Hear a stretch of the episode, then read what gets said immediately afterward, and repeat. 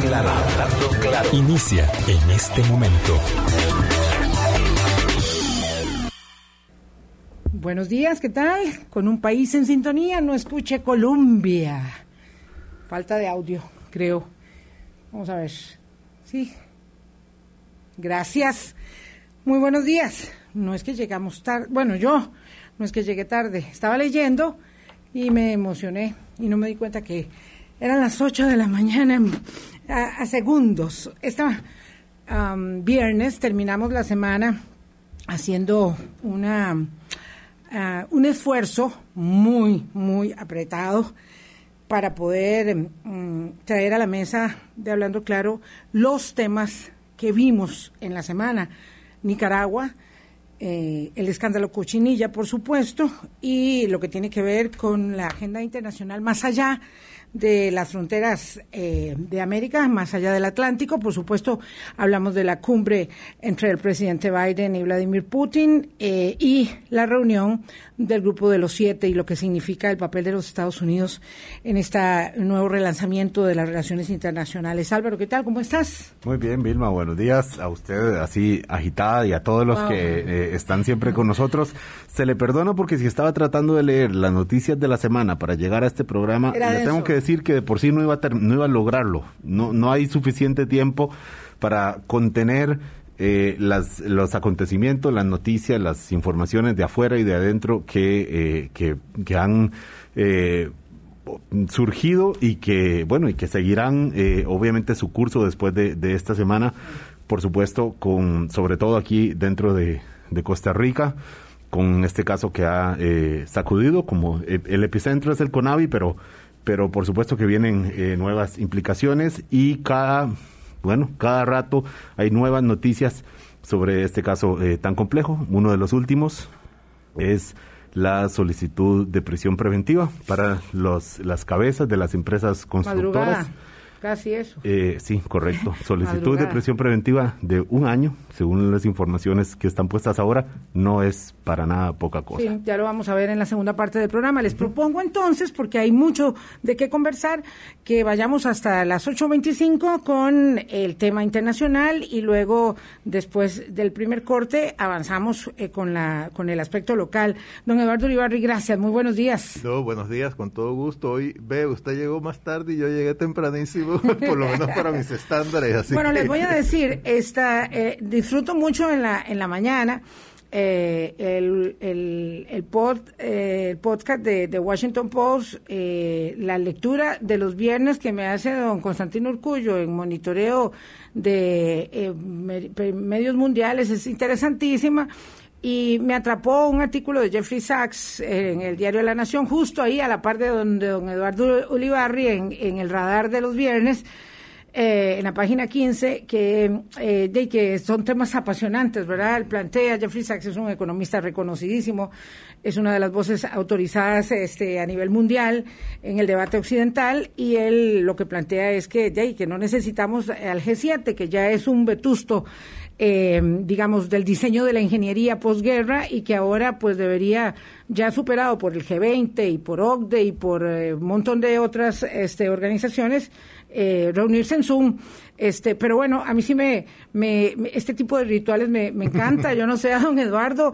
y además era la despedida de doña Angela Merkel y además es la primera vez que se ven las caras después de la pandemia y las restricciones y yo sí le concedo una, eh, eh, sin que eso signifique que, pueda yo saber lo que sabe el señor, ¿verdad? Eh, sí le concedo importancia, digamos, a los elementos simbólicos de la, de la política en, en todos sus estamentos. Don Eduardo, esta reunión eh, la de G7 y luego, este, por supuesto, la que eh, se propicia en Ginebra eh, por parte de Biden con Putin, de verdad que mm, nos recompone el escenario diplomático. Sí, exacto. Bueno, primero yo, yo no coincido con esa apreciación de, Jeffrey Sachs. Yo creo que, digamos, la arquitectura del sistema internacional tiene muchos componentes y me parece que si uno lo ve en círculos concéntricos, el G7 es fundamental para la coordinación entre las grandes potencias industriales democráticas. Yo creo que es un eje fundamental además tiene un carácter informal, o sea, no hay un tratado, no hay una secretaría general, etcétera. El G20 es como un segundo círculo concéntrico, ya incluye, bueno, como su nombre lo indica,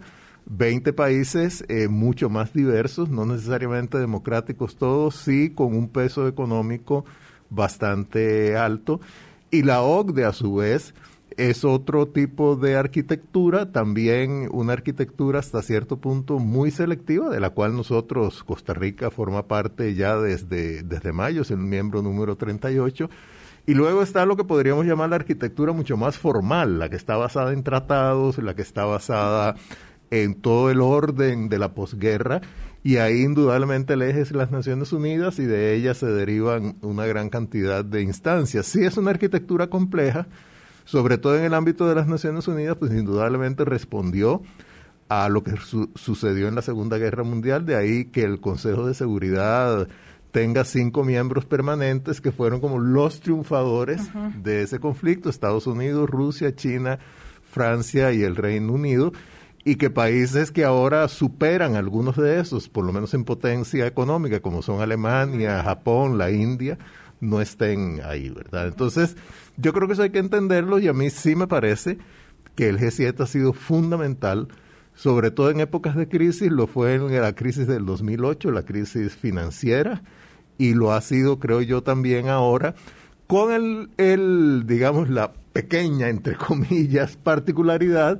de que durante el gobierno de Trump en Estados Unidos, pues hubo un desdén y casi que hasta una hostilidad de, Trump. Recordemos la reunión, la última presencial que hubo en Canadá a finales del 2018, si mal no recuerdo, en que él se negó a firmar el comunicado final. Eso contrasta muchísimo con la primera reunión presencial después de la pandemia, que bueno, fue la que se celebró ahora en, en el Reino Unido, en, en Inglaterra, eh, en la cual pues ha habido como una especie de regreso, por lo menos así lo quiere presentar él, y creo que así es, de Estados Unidos al escenario de las alianzas occidentales.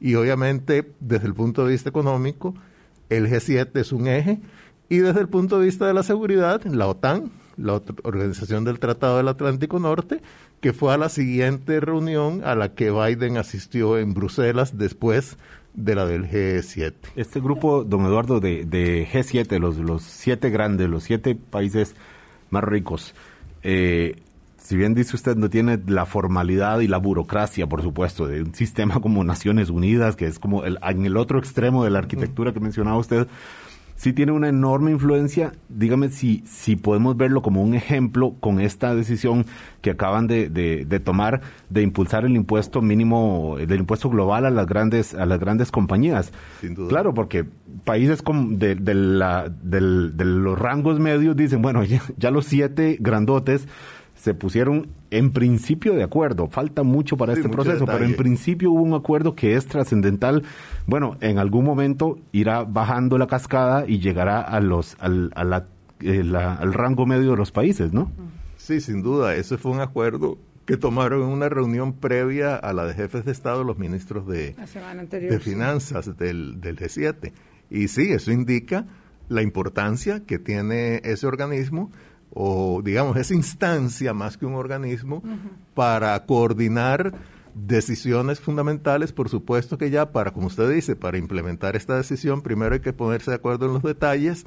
Del G7 pues pasará también para una discusión informal al G20, eh, lo de este impuesto mínimo a las grandes corporaciones multinacionales, y donde se están eh, realizando las, las negociaciones más formales es en la OCDE, no necesariamente solo entre los países miembros, que son, como, como acabo de decir, 38, sino que la OCDE ha convocado a unas negociaciones mucho más amplias en las que hay más de un centenar de países, de las cuales sí probablemente salga algún acuerdo. Yo espero que sí salga. Y eso yo creo que es también fundamental para esa gobernanza internacional que es tan necesaria y que por lo menos en el ámbito económico, más allá de lo comercial, donde está la OMC, en el ámbito económico ha sido una gobernanza hasta el momento muy, muy débil. Sí, hablamos de eso la semana pasada precisamente con el economista José Luis Arce. Don Eduardo Olivarri, ¿cuáles son las perspectivas de la reincorporación de Estados Unidos al escenario diplomático internacional con este respiro de, de, optimismo, eh, también de tranquilidad que tienen particularmente los socios europeos con esta visita de Biden? Vea, primero yo creo que en el hay eh, eh, obviamente es, es una, una, digamos, un hecho muy importante, el hecho de que Estados Unidos haya decidido reincorporarse a los mecanismos y las alianzas tradicionales que han constituido ejes básicos para coordinar entre potencias de diverso de diversa dimensión, potencias eh, democráticas, en este caso G7 y la OTAN. La inquietud que hay entre muchos países europeos que por supuesto dan la bienvenida a este regreso de Estados Unidos. Bueno, digo europeos y, añadiría en el caso del G7 Japón y Canadá, eh, la inquietud que existe es que este gobierno de Biden sea apenas como una especie de paréntesis. Y que aquellos vuelvan. En una tendencia antidemocrática en Estados Unidos, porque no hay que perder de vista. Que sea tan bueno que sea muy efímero. Exactamente, no hay que perder de vista que ciertamente, como dice Biden, en el ámbito internacional hay un conflicto, una pugna muy importante entre democracia y autoritarismo, por hablar de autoritarismo en un sentido muy general.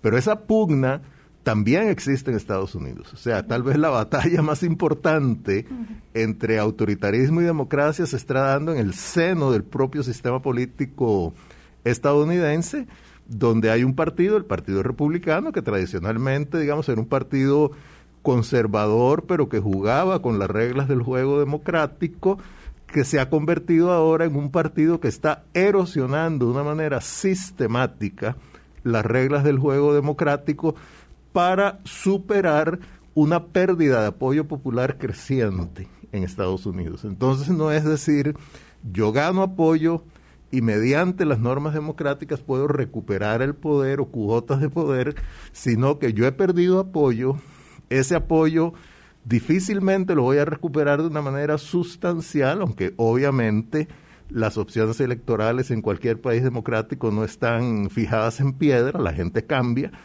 pero mientras yo no tenga ese apoyo, lo que trato es de reducir la capacidad de las instituciones y del sistema democrático para que la gente pueda expresar libremente su voluntad mediante votos. Y ahí es donde hay el gran problema en este momento en Estados Unidos. O sea que el paréntesis no es necesariamente el gobierno, como se pensó en algún momento, que el paréntesis era el gobierno de Donald Trump y ahora Estados Unidos vuelve por su cauce, sino que la preocupación de que este gobierno de Biden sea más bien el paréntesis de una tendencia que inició con Donald sí, Trump. Reitero, eso es una preocupación, bueno, y realmente la tendencia no, se, no comenzó con Donald Trump. Donald Trump fue como la expresión más extrema de una tendencia en el Partido Republicano que viene desde los años 90, ¿verdad?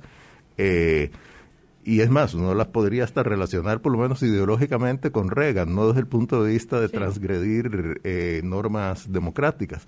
Pero sí, eso es una preocupación. Yo espero que sea una preocupación que, que demuestre que estaba equivocada, pero hay una posibilidad de que así, de que así sea. Por lo pronto hay un gran alivio. Eh, se celebra. por supuesto, se celebra. Y don Eduardo, uno, uno de los alivios viene del hecho de que la Unión Europea no había tenido la, el músculo necesario para, eh, digamos, sentarse en la mesa a discutir los intereses eh, contrapuestos eh, con Vladimir Putin. Esta cumbre entre Putin y, Biden se da a petición de Biden, eso es muy particular, hay gente que, que quiere entender esto. y además, bueno, lo dicen todos, no, no, no, sobre las bases de la confianza, porque la desconfianza sigue instalada, pero sí sobre la base de los intereses eh, y, y, abordan muchos temas, ¿verdad? Ciberseguridad entre ellos, pero muchos otros temas eh, que no resuelven las dificultades de la relación, pero que evidentemente muestran ese poder suave que es propio de las relaciones diplomáticas de los demócratas. Sí, exactamente. Eh, digamos, yo creo que hay que entender que realmente la gran preocupación internacional de Estados Unidos en este momento no es tanto Rusia, sino China. Digamos, estructuralmente eh, es mucho más preocupante porque es un país mucho más rico, que está creciendo. Digamos, Rusia es un país un poco en retroceso, solo que tiene un arsenal nuclear impresionante y además tiene una dimensión geográfica eh, que le da un peso específico por sí mismo. Aunque fuera un país que, que no tiene ninguna riqueza o que no tuviera ninguna riqueza, tendría un peso específico por sí mismo. Y además es una economía muy dependiente de los hidrocarburos. China es una economía diversificada, dinámica, en ascenso, ¿verdad? Entonces, además con una un creciente poder tecnológico y también militar. Entonces... Y afanes de expansión. Afanes de expansión, un programa espacial que ya rivaliza, digamos, no en los mismos términos, pero sí es el que más rivaliza el de Estados Unidos. Antes era Rusia o la Unión Soviética, ahora ahora es... Eh, ya llegaron eh, la noche de jueves eh, tres, este, ah, tres, astronautas, tres astronautas chinos a la estación espacial, se quedan tres meses a la propia. Entonces, bueno, Rusia indudablemente es un poder eh, muy grande, un poder nuclear, eso no podemos perderlo de vista. Y yo creo que esta cumbre era una cumbre con expectativas relativamente bajas. Yo creo que el propio Biden se, se encargó de, de hacerlo así. Una cumbre también, como usted acaba de decir, Vilma, basada en intereses. No hubo esas declaraciones grandilocuentes, por ejemplo, Bill Clinton cuando se reunió en su oportunidad con Putin, que acababa de tomar el poder, dijo que él creía que Putin podría restaurar la democracia y todo eso en China. Después George W. Bush, hijo, dijo que mirándolo a los ojos había creído penetrar en el alma. Eh, Barack Obama habló, una declaración de amor, eso habló de un famoso reset o digamos restablecimiento, vuelta al comienzo.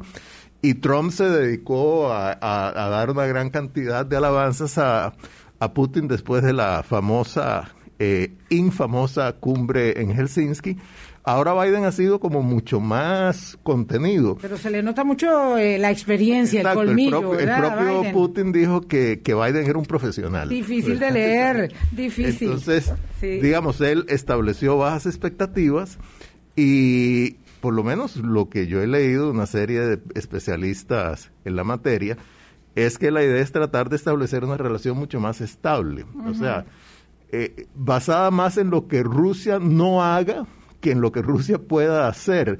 O sea, que no presione más a Ucrania, que, que cese o por lo menos modere los ataques eh, cibernéticos, por ejemplo, eh, que, que, no siga muy avanzando en el, en el programa nuclear.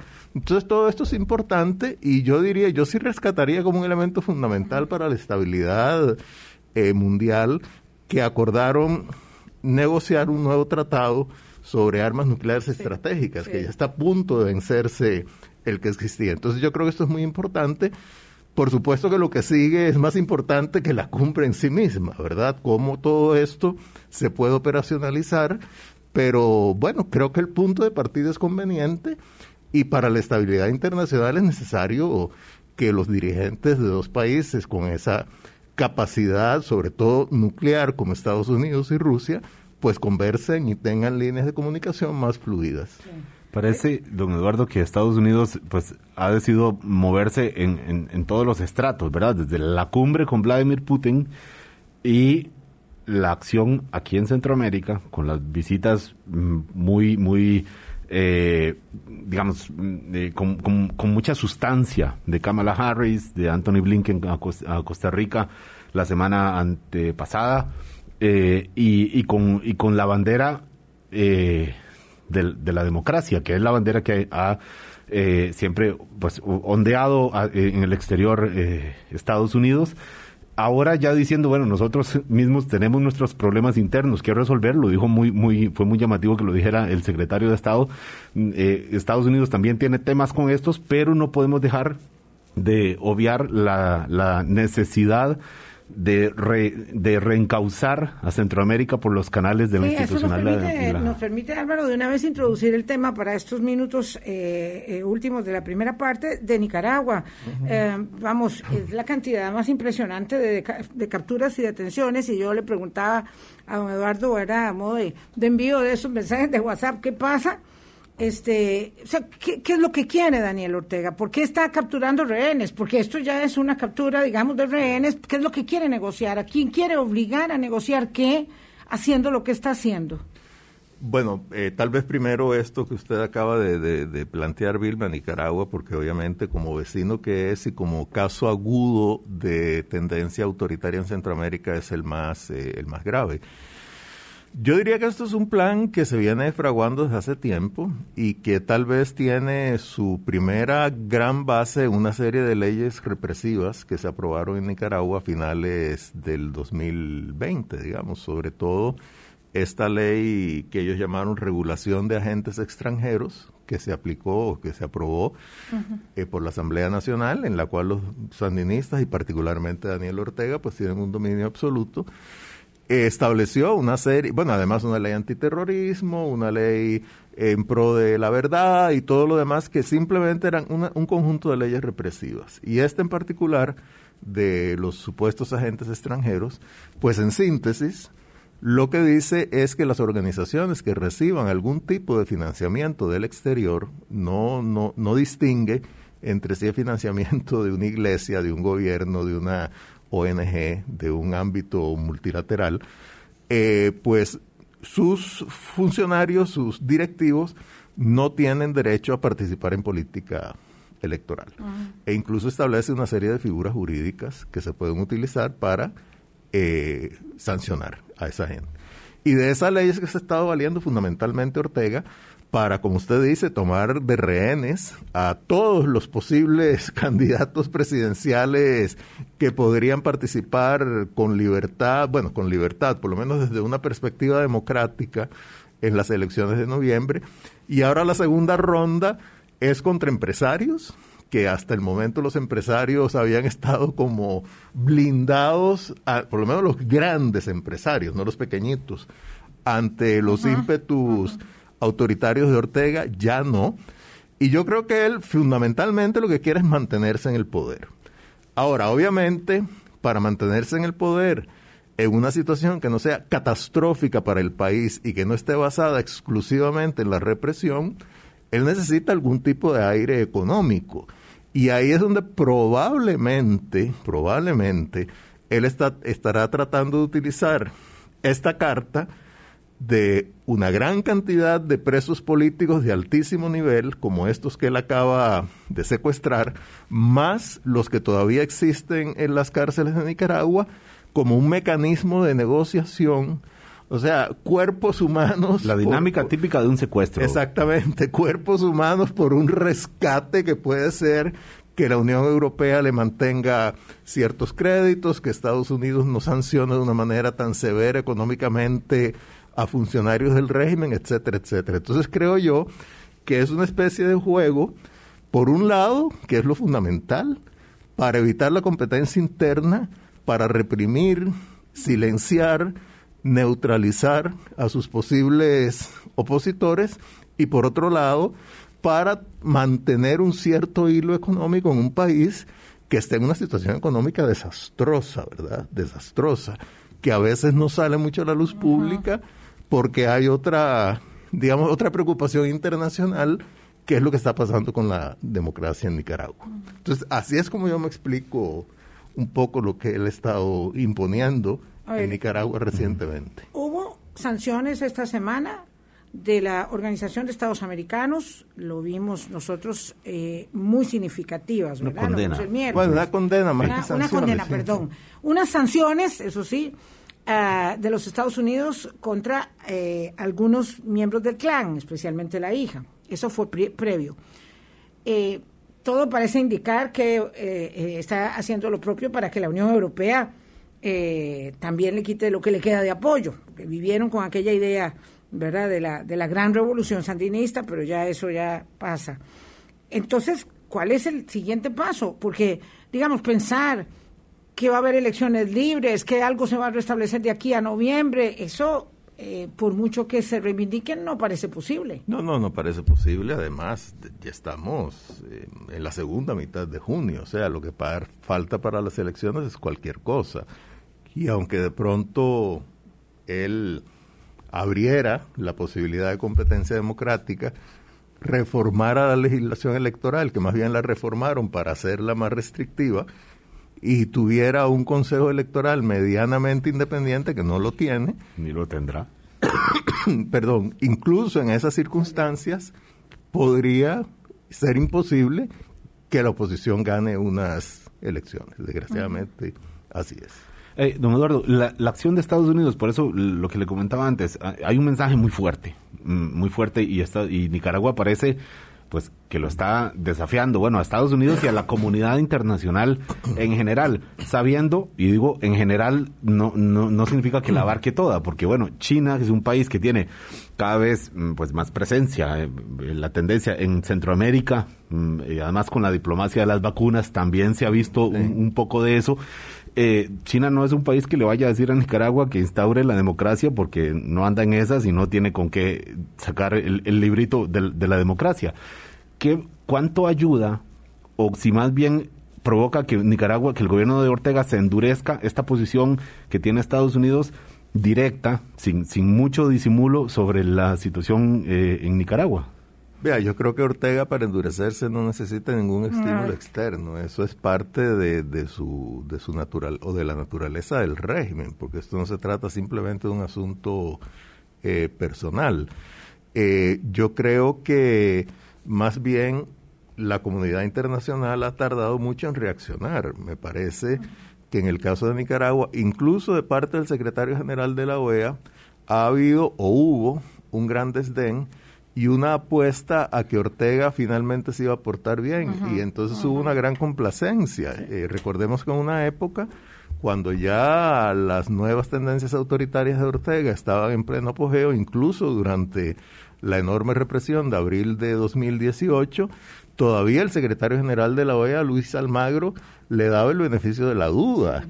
Y yo creo, y llegaron a esa promesa de Ortega de que iba a reformar la legislación electoral y todo lo demás, cosa que no hizo. Entonces ahí yo creo que la, la comunidad internacional más bien ha reaccionado tardíamente y luego, desgraciadamente, esta resolución que pasó la OEA tuvo entre las abstenciones a México y Argentina. O sea, eh, y, y, y, y después de esa abstención, publicaron un comunicado que a mí me parece vergonzoso de parte de México y Argentina. Primero invocando el principio de una intervención de manera muy general, diciendo que ellos están preocupados por eh, la toma de estos rehenes. No, obviamente no hablan así, sino dicen el apresamiento de candidatos, ta, ta, ta, ta.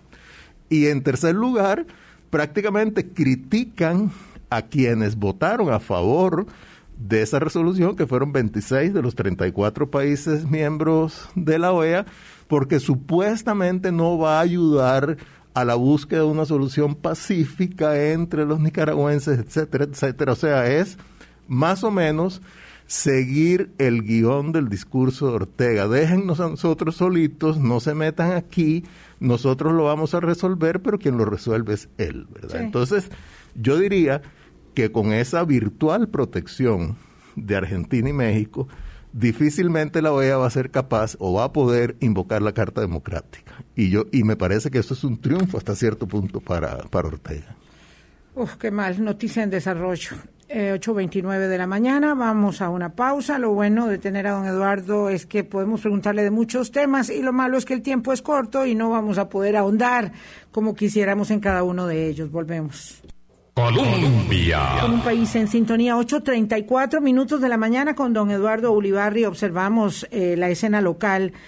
Eh, la operación Cochinilla, que debe su nombre a la eh, caracterización de un crustáceo común que genera una gran cantidad de efectos perversos en muchos otros seres vivos, pero se ve muy bien en las plantas, ¿verdad? Se ve tarde, porque cuando ya se ve la cochinilla, ya la planta está invadida, ¿verdad? Y entonces este uno, uno pierde, pierde las, las matas.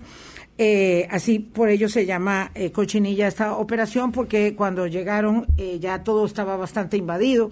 Pero lo cierto es que es la, la mm, investigación que eh, más interesante, don Eduardo, porque eh, llega el allanamiento después del proceso, digamos, largo de muchos meses de investigación. Hay muchas personas detenidas. Álvaro contaba en las últimas horas ya el dictamen de prisión, el, solicitud, de prisión preventiva para los propietarios de las empresas y otras personas más involucradas.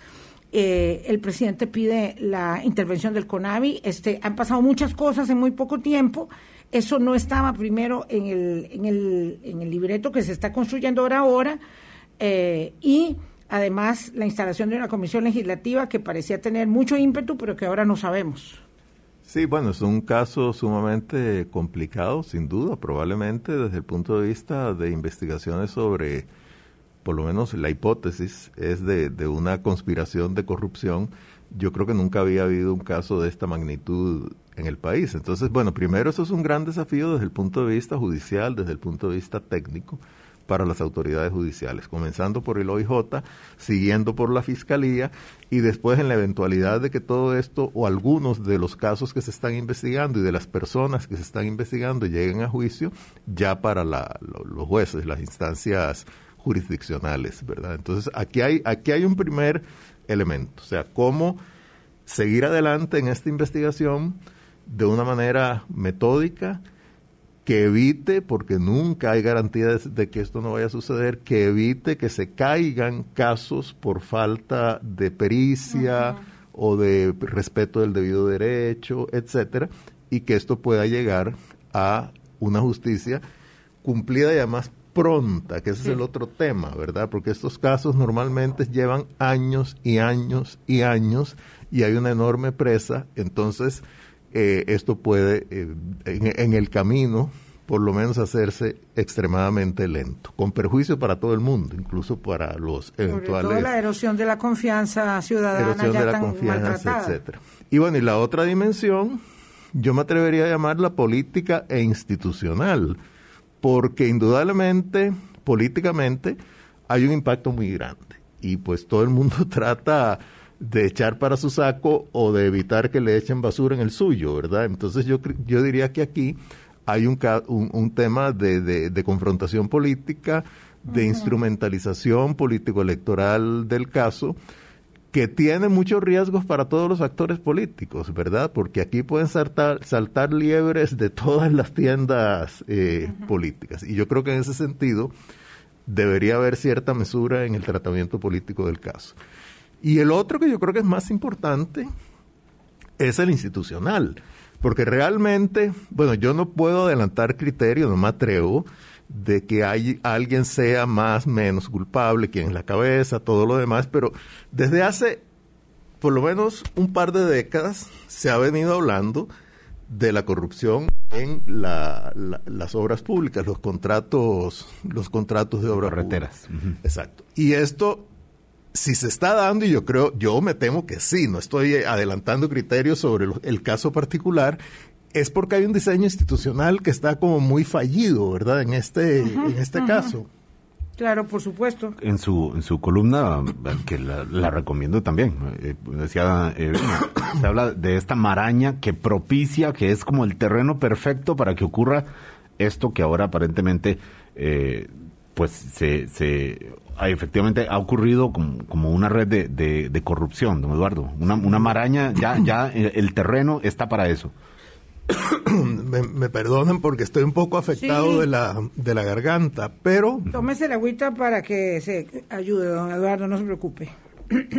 Sin duda, eh, no, es, no es solo una maraña, digamos, de corruptela, sino también un sistema muy complejo. reglamentario. Contratos de altísimo precio, pocos oferentes, prácticamente un único demandante que es el Estado, altísimas barreras de ingreso, prácticamente no hay competencia. Eh, hay procedimientos muy alambicados, instancias de control que yo creo que son más formales que sustantivas y todo esto yo creo que estimula o por lo menos crea un caldo de cultivo propicio para la corrupción. Y esto no lo va a arreglar una comisión eh, legislativa que investigue lo que ya está investigando el Poder Judicial con una serie de instrumentos y de capacidad muchísimo mayor yo creo que si debería haber una, una, comisión legislativa es para ver cómo se arregla el diseño institucional, cómo se generan más instancias de transparencia, de competencia incluso internacional más vigorosa por los contratos locales que evite el estímulo de la corrupción y que reduzca, porque nunca haber una total garantía de que la corrupción no exista. Eso yo creo que, debemos tenerlo muy claro, pero por lo menos que reduzca las posibilidades de colusión entre sectores que generan este tipo de cosas con un gran perjuicio para el erario, para el fisco, para los contribuyentes, para el desarrollo del país e indudablemente para la credibilidad de las instituciones democráticas en un momento muy crítico para el país por el contexto en el que estamos viviendo. Acabamos de hablar un poco de Nicaragua, Centroamérica, etcétera, y con un desencanto de los ciudadanos en torno a la política que yo creo que los actores políticos deben tomar muy en cuenta antes de ponerse a tratar de instrumentalizar esto para tratar de obtener réditos políticos de cortísimo plazo que probablemente después se van a volver en su contra. ¿Y cuál es su lectura, don Eduardo, de que el presidente de la República eh, haya solicitado, urgido, que se cree esta comisión legislativa y que Camilo Santarriaga, el ex asesor del presidente, haya dicho, por favor, llámeme comisión de ingreso y gasto, comisión de lo que sea, llámeme a declarar si estamos observando, digamos, una reacción que inicialmente iba en ese sentido, pero que ahora dijeron los diputados, vamos a esperar, vamos a darle tiempo al fin de semana para ver qué es lo que más conviene. Sí. Bueno, el fin de semana no es suficiente, pero bueno, en fin, así está. Vea, yo, yo no sé por qué el presidente ha pues, Pero lectura política. Bueno, yo supongo que es para decir yo ni debo ni temo nada. No hay una responsabilidad directa del Ejecutivo, que hasta el momento pues no, no existe ningún indicio de que efectivamente esa responsabilidad exista, por lo menos una complicidad. Ni con la implicación del asesor Saldarriaga. Bueno, es que la implicación de un asesor que están investigando no quiere decir, primero, claro. que tenga responsabilidad y segundo que esa responsabilidad uno la pueda trasladar al poder ejecutivo. O sea, es, mi propia es una cadena una cadena muy difusa y muy débil que si uno parte de eso para responsabilizar al ejecutivo sin que ni siquiera haya ninguna razón todavía para decir que hay alguna responsabilidad del asesor entonces, como dicen, apague y vámonos porque todo el mundo puede ser responsable de cualquier cosa porque a alguien lo están investigando. Y de hecho, el gran problema que esto tiene es que eh, mm, hace eh, temer, ya no digo desestimular, sino de todo temer, eh, que personas puedan aceptar cargos de cualquier naturaleza, ya no estamos hablando solamente del nivel superior, sino de otros niveles, de sobre todo de confianza en la administración. Esta es una cosa muy preocupante, don Eduardo, porque el, el, terreno es tan minado, eh, el salario es tan bajo y la responsabilidad es tan alta que, que, da miedo ser asistente o asesor en cualquier nivel porque usted está expuesto a cualquier cosa. Por, e, no, sin duda. Y además el sospechómetro está en un nivel máximo aquí en, en la discusión política. Eso claro, había gente aplaudiendo porque estaban eh, haciendo un allanamiento en un despacho de la Casa Presidencial. Digo, eh, eso era así en la primera de tanteo. Ahora, vamos a ver, eh, no se había considerado por el CONAVI eh, la, directiva del CONAVI eh, una, digamos, intervención y debo, no sé su opinión, pero la mía es que cuando salen con una serie de consideraciones de un acuerdo de la sesión de junta directiva, estas van muy, muy tarde ya eh, y el presidente se muestra insatisfecho porque dice, por favor, ministro, busque el mecanismo, el mecanismo para intervenir el CONAVI. Claramente el presidente no está satisfecho con lo que se decidió a lo interno de auditorías que ya no tienen sentido, porque ya el desastre está. Exacto, las auditorías ahora serían como post-mortem, ¿verdad? Ya, Prácticamente. Ya, demostraron que no sirvieron. Exacto. Vea, yo, yo, en fin, no, no tengo, no tengo un conocimiento experto de la estructura de CONAV y de las líneas de responsabilidad, de los ámbitos de decisión de distintos funcionarios, pero es un hecho y de esto se ha venido hablando desde hace muchísimo tiempo que CONAVI no ha funcionado. O sea, en el mejor de los casos ha sido ineficiente y en el peor ha sido, se ha prestado para casos de corrupción. Entonces yo creo que, que aquí, y vuelvo, eh, no es que, que, sea majadero en este tema, aquí hay un problema institucional que hay que resolver, ¿verdad? O sea, no, no, no es simplemente interviniendo la institución, que ojalá lo hagan y ojalá esa intervención pueda conducir a algo, porque también eh, no podemos olvidar que en Costa Rica hay un Estado de Derecho y porque a un presidente se le ocurra intervenir una institución, eso no necesariamente se va a hacer, para bien o para mal, ¿verdad? Yo estoy simplemente señalando el hecho.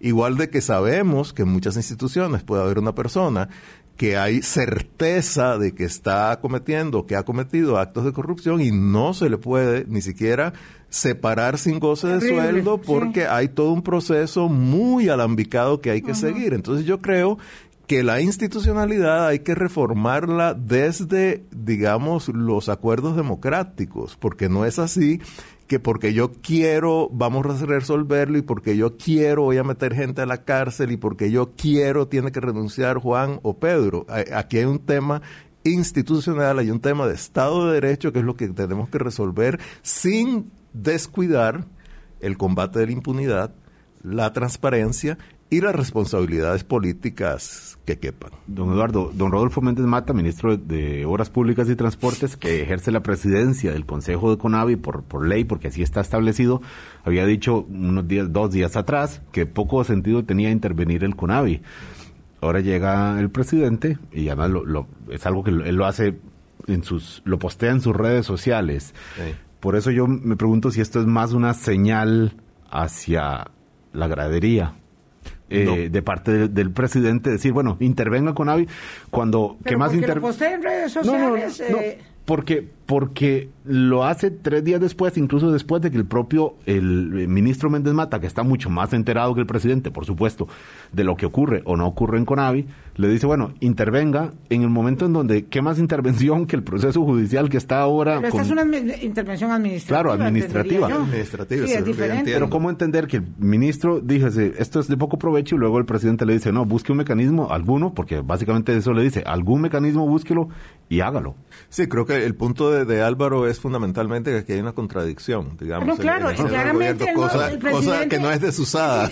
Lo que, lo que, estamos viendo, digamos, es, es el desarrollo de una crisis. Es, es, que el, es que el presidente no, aunque este sea su, su ministro estrella, no está de acuerdo con lo que es lo que yo lo que lo que quiero eh, saber si don, don, Eduardo parece que el presidente no está de acuerdo con que el ministro haya señalado que esa ah, acción no, no, no, procedía y haya tomado en la directiva de CONAVI antenoche la decisión de una serie de eh, acuerdos, de auditoría ya decíamos y otros. Aquí ya no basta con una auditoría post-mortem o con cambiar a don Eduardo aquella silla y a don Álvaro aquella y a mí me pone de fuera de la puerta. Es que no es así, ya es algo mucho mayor. Sí, sí, sí sin duda. Yo diría, bueno, ojalá estas decisiones que ha tomado el Consejo Directivo de, de CONAVI, si hay una intervención, esto enmiende en algo la situación interna pero yo me temo que hay que llegar a acciones ya de una índole legislativa, o sea, de, estructura eh, institucional. Que no hace solo 25 años se hizo esto, don Eduardo. Sí, y recordemos que, que, en este país hemos tenido una gran inventiva para cuando algo no funciona, crear una institución que sustituya las funciones y de pronto esa institución tampoco funciona y eso ha sido una historia de nunca acabar. Por eso tenemos más de 300 instituciones públicas en Costa Rica. O sea, entonces el tema es eh, entrarle a lo que no está funcionando y tratar eh, de, de, enmendar esos problemas. Yo, eh, o sea, igual que en el ámbito de vivienda tenemos como cuatro instituciones que hacen distintas cosas, en el ámbito de la política social, entonces sí, hay, que hacer una reingeniería del Estado. Esto es una cosa muy grande, estamos hablando de algo más específico. Yo diría que a la larga es momento ya de cambiar toda esa estructura que hay en el Ministerio de, de Obras Públicas y Transportes. Pausa, son las 8.50. La semana entrante hablamos con el exministro de Obras Públicas y Transportes, Carlos Segnini. Eh, ellos querían cerrar Econavi eh, y hacer un instituto de infraestructura. Eh, vamos a ver, eso no quedó en nada, pero vamos a hablar de ello. Colombia. Con un país en sintonía, nos vamos, don Eduardo Ulibarri. Qué pena que se nos fue tan rápido el tiempo. se aprobó la ley de empleo público ayer, es increíble. Nos quedan 30 segunditos para que nos haga una reflexión y comentario. se aprobó sin más sin más pleito. Sí, hay que ver ahora qué sucede con la consulta de constitucionalidad. Yo lo que espero que en el camino no salgan voces populistas a tratar de, generar confusión y, a descarrilar el, el proceso, ¿verdad? Ha sido algo que ha costado mucho que ha tenido el aval, el seguimiento, la asesoría de organismos internacionales muy importantes como la OCDE, eh, que responde a buenas prácticas y yo espero que esto pueda seguir adelante y convertirse en ley. Ojalá porque forma parte de nuestros compromisos país, con nosotros mismos, con la obligación de modernizarnos. Que tenga la cantidad mínima de votos para aprobación en segundo debate. Es que quedan varias preguntas todavía ahí. Todavía, 38, creo. Todavía, no, no, no, todavía hay mucho camino que recorrer, mucha tela que cortar al respecto. Por eso yo espero que, que se pueda mantener una, una eh, cohesión suficiente como para que esto se convierta en ley. Don Eduardo, muchísimas gracias, como Con todo siempre. Gusto, un placer. Gracias. Que, tengan muy buen fin de semana. que lo aprovechen y cuidarse también. Chao. Hablando claro, hablando claro.